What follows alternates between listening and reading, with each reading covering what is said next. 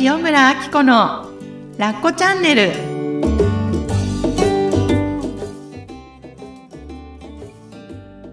こんにちは塩村あき子です。えー、これまでだったらこの後にねかずちゃんの紹介が入るんですけれども今日からラッコチャンネル新しくリニューアルしてスタートということで皆さん今後もどうぞよろしくお願いします。で、えー、今回の番組からは、まあ私がメインというかね、私が、えー、メインパーソナリティとして皆さんにお届けするわけなんですけれども、いや、かなり心細いんですよ。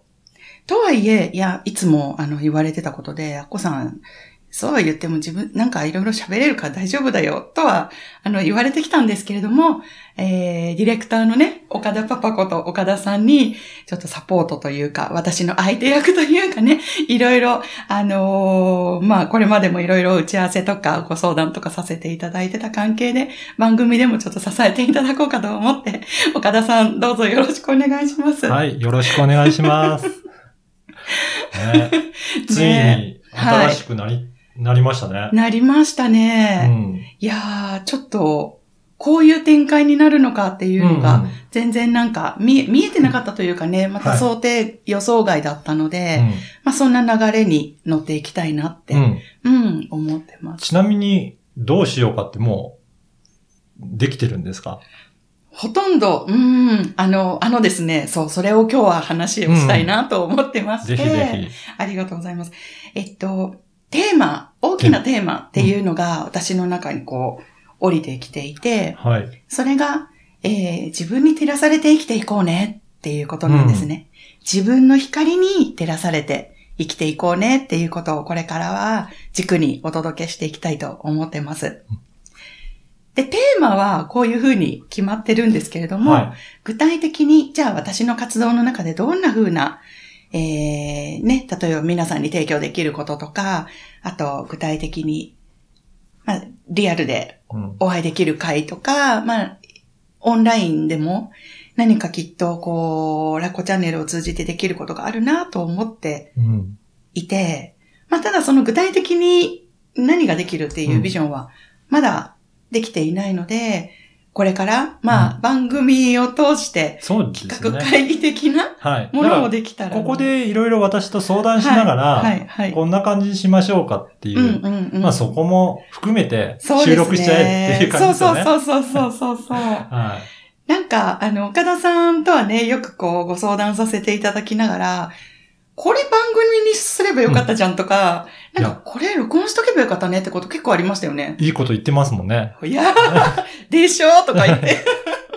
いや、本当に、その中から、やっぱり話してる中で、はい、いろいろアイディアって出てくるなってのありますよね。あでも本当そうですよね。うん、なんか、一人で考えてるよりも、うん、なんか誰かと話してると、うん、あ、こういうことがあるのかとか、うん。うん、なんか私自身も思い浮かぶことがよくあって、だから自分だけのなんか思考でぐるぐる回ってるよりも、はい、全然違う質問された時に、はい、ああ、ということで、そこから考えが始まると、はい、なんか新たに生み出されるっていうのがあるので。うん。あ、でもそうですよね。やっぱりこの番組をリニューアルするにあたって、いろいろね、一人で悶々とこう考えて、うん、岡田さんご存知なんですけど、はい、結構私もこう見えていろいろこう考えるタイプなんですけど、一人で考えると限界があるんですよね。うん。うん、なので、こうして、こう入っていただくことによって、また新しい選択肢がね、見えたりとか、するのかなっていうのを思っていたので、うん、岡田さん、こんな私ですけど、いえいえ。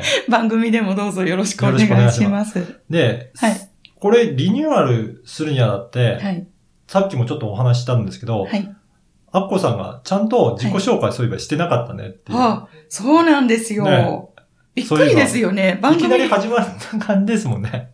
一年半経ってるんですけど、はい、この人誰だろうと思いながら聞いてくださってる方も、だからよく聞くと、はい、なんかいろいろキーワードが出てくるので、はい、ああ、こういう活動してるのかなっていうのは、想像されてる方もいらっしゃるし、実際リアルでもうご存知の方もいらっしゃったりとかするので、はい、そうすると、あの、知ってる方もいらっしゃるんですが、このラッコチャンネルで初めて知ったっていう方もやっぱりいらっしゃると思うんですよね。はい、はい、そうですね。ぜひぜひ、今までどういった活動をされてきたのかも含めてちょっと、ご紹介いただいてもいいですかね。はい、わかりました。えー、私は心理カウンセラーとして活動しております。うん、で、えー、活動を始めたのは2011年です。これ何かきっかけあったんですか？はい。あのー、私、ちょっと遡ってしまって大丈夫ですか？はい、大丈夫です、大丈夫。私、あの、子供の頃からすっごくマイペースな子だったんですね。うん、で、母に、母は結構チャキチャキタイプというんですかね。はい。べき、べきタイプ。まあ、両妻剣母のタイプだったんですけど、うん、そんな母に、ちゃんとしなさいとか言って、だからダメなのよとかっていうのをすごく言われて育ってきたんですよ。うん、で、まあ、すごく素直なので、はい、お母さんの言うことは正しいって思って、やっぱり子供の頃生きてきてたので、お母さんの言う通り私ってちゃんとできない子なんだ、ダメな子なんだっていう、こうセルフイメージをきっとインストールしたんでしょうね。うん、それで気がついたら、何事もうまくできない。うん、集団の中で、いつもペースが遅い、うん、みんなができることができないとか、今思えば、本当にマイペース、まあ、自分のえー、ゆっくり噛み締めながら、味わいながらっていうんですかね、はいうん、進むタイプだった。だけなんだけれども、うん、あ、私ってできない子なんだ。理解がみんなのようにできない子なんだ。うん、っていうふうにセルフイメージを持ってしまったことによって、だんだんだんだん劣等感とか焦りとかを背負って生きるようになってしまったんですね。なので、まだえっ、ー、と、学生時代はそれでも周りの友達に助けられて大丈夫だったんですけど、うん、社会に出るのがものすごく恐ろしくなってしまって。そうなんですね。そうなんですよ。だから、ちょうどバブル、バブバブルが崩壊した頃が私の、あの、就職活動の時期と重なってたんですけど、うん、なんか、これ良かれとあんまり頑張んなかった記憶があります。うんうん、社会に出るのが怖くて、うん、就職活動をわざと頑張んなかった記憶があるんですね。なんか世間の、その、はい、不況じゃないですけど、それと合わせる感じ、合わせるかのように、そう。みんなはそこで、うん、あ、なんとか頑張んなきゃって言って、うん、こう自分でエンジンかけてたんだけど、そんなみんなを見ていたら、私はそんな風にできない。うん、なんかこう、虚偽の面接の受け答えとかできないってきっと思ったんですよね。こう、御社に興味がありますみたいな、もん全然ないみたいな。今思えばですけど。まあなんか、そんな感じで、で、まあたまたまその後にフリーターもしてるんですけど、はい、あの、すごく相性の合う会社と出会って、うん、まあそこから社会人として、まあスタートすることができて今に至ってるんですけど、やっぱりどうしても劣等感とか焦りとか自分ってどこかダメなんだろうなっていう思いがあったので、すっごく苦労してきましたね。ああ。やっぱり子供の頃からそういうのが、なんか植え付けられてるっていうか、そういうふうな感じで思いが、なんかあったんですかね。あったと思います。ね、うんうん、だからそこで、まあ社会人になっても、やっぱりそういった気持ちはずっと持ち続けていてって。いましたね。そうですね。なんかもう、世界を見る前提が私は劣ってるっていう風に見ちゃうと、当たり前なんですけど、今思えば当たり前なんですけど、当然やることなすこと失敗するし、うん、なんかこう、つつかれるし、いやそうですよね。なんか、足、ね、足を引っ張られるし、みたいな感じで、うん。なんか、周りから見てても、そういう方って、うん、なんか態度でそういうに出ちゃうから、そうそうそうなんか余計突っ込まれやすいかったりするんですよね。そうなんですよ。本当あ、こいつはこうしても大丈夫だなっていうのを、はい、多分醸し出してたと思うんですよ。なんか私なんかどっちかっていうと、はい、できなくてもやってる風に、はい、済ましていくと、突っ込みにくいかったりするじゃないですか。はいはいはい、はい。なんか突っ込まれずに、うん、なんかやってる風に見せるとか、うん、なんかそんな感じだったような気もしますね。いいですね。その術を私教えてもらいたかったです、子供の頃。うん。でもね、そういった感じだとやっぱり、社会に出ても結構、ね、辛かったりとかするんですかね。しんどかったですよね。うん、だから、前提が自分がダメだ、だから、相談ができないんですよ。仕事でつまずいた時に。なるほど。上司に、うん、ね、例えば、こう、予算がこうで、うん、で、思いのほか予算が出そうだと。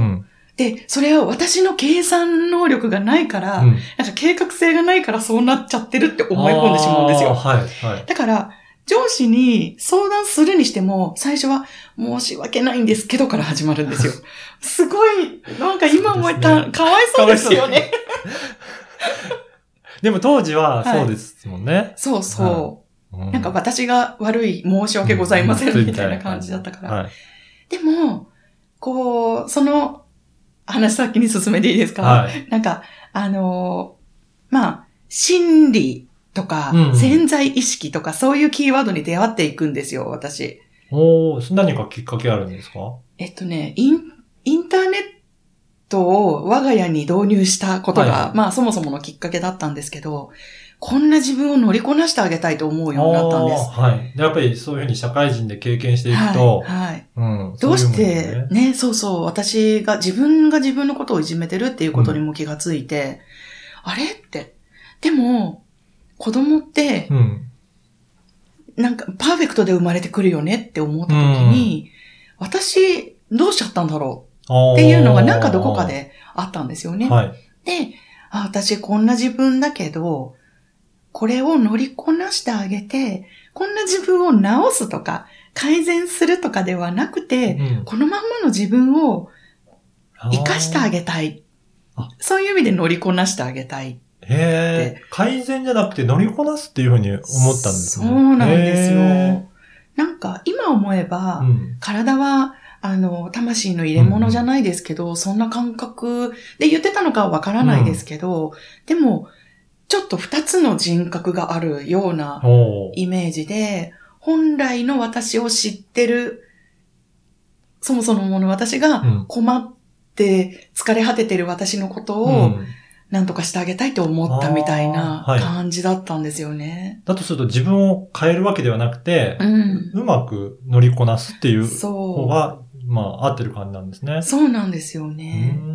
それで、インターネットでいろいろこう調ね、なんか、徘徊していったら、はい、あの、まあ、心理カウンセリングっていうものに出会って、うん、で、あの、大人の ADHD とかってあるじゃないですか。はい、私これだって思ったんですよ。はい、すっごく救われた気分になって、うん、で、まあ、当時は全然、そのワードも普及していなかったから、うん、もう、ニッチもサッチもいかなかったんですけど、たまたま、それも、えー、受け付けてくださってるカウンセラーの方がいて、で、自分のことを話すっていう経験をしたんです、そこで。ADHD がどうとかではなくて、うん、こんなに苦しんでる私がいるんだけど、何とかしてあげたいっていう私もいるんですっていう、うん、そういうお話をカウンセル、もうなんかちょっと泣きそうなんですけど、今の話をしてて。その話をしてたら、あ、すごく自分の、なんていうのかな。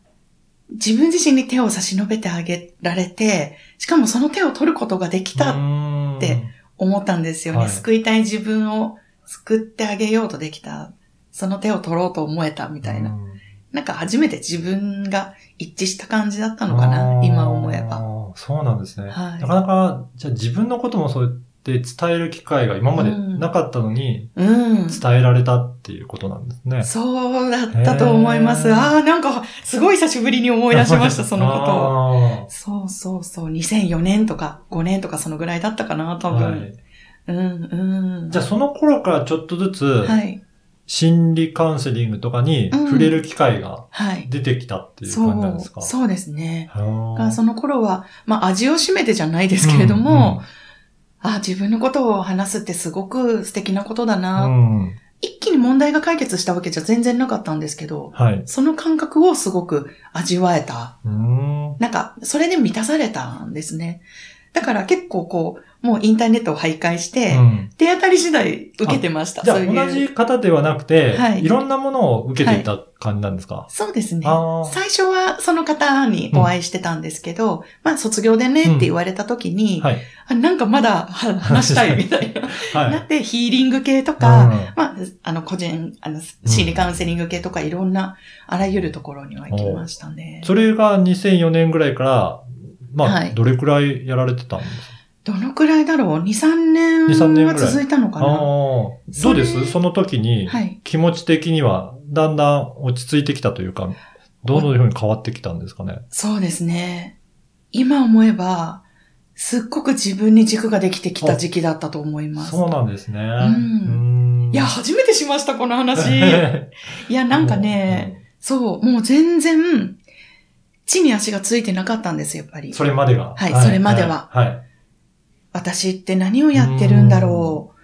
何なんだろうってこう自分自身を責めてたし、人の言う言うことにすごく左右されてたし、あの人がこう言ってたからこれが正しいんだろうとか、また違う人に会ったら別のことを言ってて、またこう引っ張られたりとか、ふらふらしてたのが、だんだんだんだん自分のことを言葉にしてアウトプットしていく、そのカウンセリングとか受けてった経験によって、ブログとかも書いてみたいとかになってきて、やっぱ言葉にすることで自分自身の心を整えて軸を自然に見つけていくっていう行為をしてたんだなってす。すごいですよね。なんか自分で発信すってやっぱりそれなりに勇気もいるというか、はい。うん。と思います。うん。大きな変化ですよね。そうですね。ええー、じゃあその頃からブログも書き始めたりとかして？はい、してました。ただ、その頃は、言ってもまだ、あの、読む人は不特定多数で知らない人っていう思いがあったので、うん、まあ、まだまだ、ね、なんか、私はいけてないみたいな感覚があったので、すごい頑張って書いてましたよね。なんか、ちゃんとしたことを書こうと思ってて、はい、心のことは1割2割ぐらいだったのかな。うん、はい。でも、やっぱりきっかけとしては、すごく、あの、わ、悪くなかったというかね。私の今、お会いする、まあ、フォローしてくださってるクライアントさんとかフォロワーさんの方たちも、ブログやろうかなって思ってるけど、何回もアカウント作っては消して、うん、作っては消してってしちゃうんです。インスタとか、ツイッターとかも同じく、うん。で、話を聞くんですけど、毎回自分のことを思い出します、その時に。で、消したっていいじゃん、全然。別に、誰からもちゃんとやれって言われてないんだから、やろうと思った気持ちをとりあえず大事にしようって、はい、アウトプットしたいって。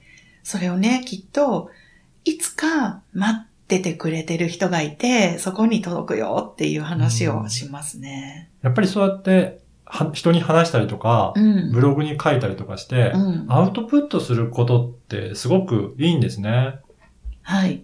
これは本当に私がこのこれまでの活動の中でも伝え続けてきたことなんですけど、ブログを書くっていうのは、もう自分本名を出さなくていい。もう本当に王様の耳はロバの耳ブログってよくみんなに伝えてたんですけど、はい、悪口でもいいし、うん、自分の批判でもいいし、うん、もうこんな嫌なことがあったんでもいいし、うん、何でもいいから、心にあることを自分のキーボードを打つとしたら、腕を伝ってそのエネルギーを世に流していくんだよっていうことをよく伝えてて、それってまさに自分の経験からだったんだなっていうのを改めて思いましたね。そうなんですね。はい。で、その発信をやりながら、はい、いろいろ渡り歩いていって、はい。そこからなんかまた変化はあったんですかね？そうですね。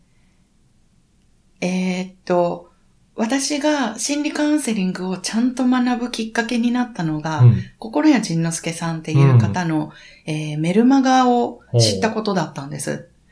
で、当時、その名前を知った時に、え、なんか普通の名前じゃないって思って、どんな人なんだろうっていうのが一つこうトリガーとなって、はい、あの、記憶に残ったんですけど、気になりながらも入れなかったんです。怖かったから。なんか、ちゃんと会いに行くっていうかね、カウンセリングに行くとか、はい、やられてたんですよ。ね、セミナーもやられてたんですけど、メルマガすっごく興味深く読んでたんですけど、うん、なかなかリアルで会いに行くってことが、それまでいろいろ言ってたはずなのに、できなかったんですよ。そうなんですね。はい。じゃあそれがかなりの期間あったっていうことですか？メルマガだけの時期が。あります。1年半ぐらいは。もう長いですね。ね、はい、なんかね、今思うと、ちゃん、本当に変わっちゃうのが怖かったんだと思います。なんか、こう、だらだらしてたい時期ってあるじゃないですか。すね、分かってるけど、はいはい、とりあえず泳がせとくみたいな。それをやってたんじゃないかな。何か他のカウンセラーの方とはなんか違うなっていう雰囲気は受けてたって感じなんですね。うん、ありましたね。これも言葉では言えないんですけど、この方は、真実を言ってるって思ったんです。真実って言うと、何あの、情報とかいうことではなくて、うん、本音を言ってるって思ったんです。なんかこの過去こういう失敗をしたんだけどとか、こう離婚をしたんだけどとか、子育てがこうでとか、うん、すごく胸を打たれたんですよね、きっと。うん。あんまりそういうふうに自己開示してる人もいなかったんですかね、もしかして。そうなのかもしれないですね。いや、どうなんだろう。でもなんか、してたとしても、その伝わり方が違ったということですね。違ったんだと思います。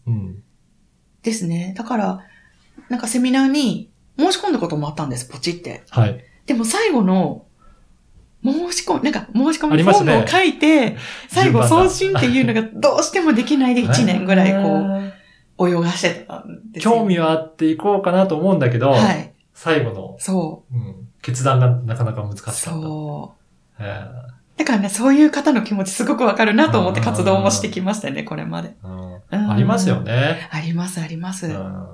でもなんか、そういう興味があるっていう自分を見つけてほしいなって思いますけどね。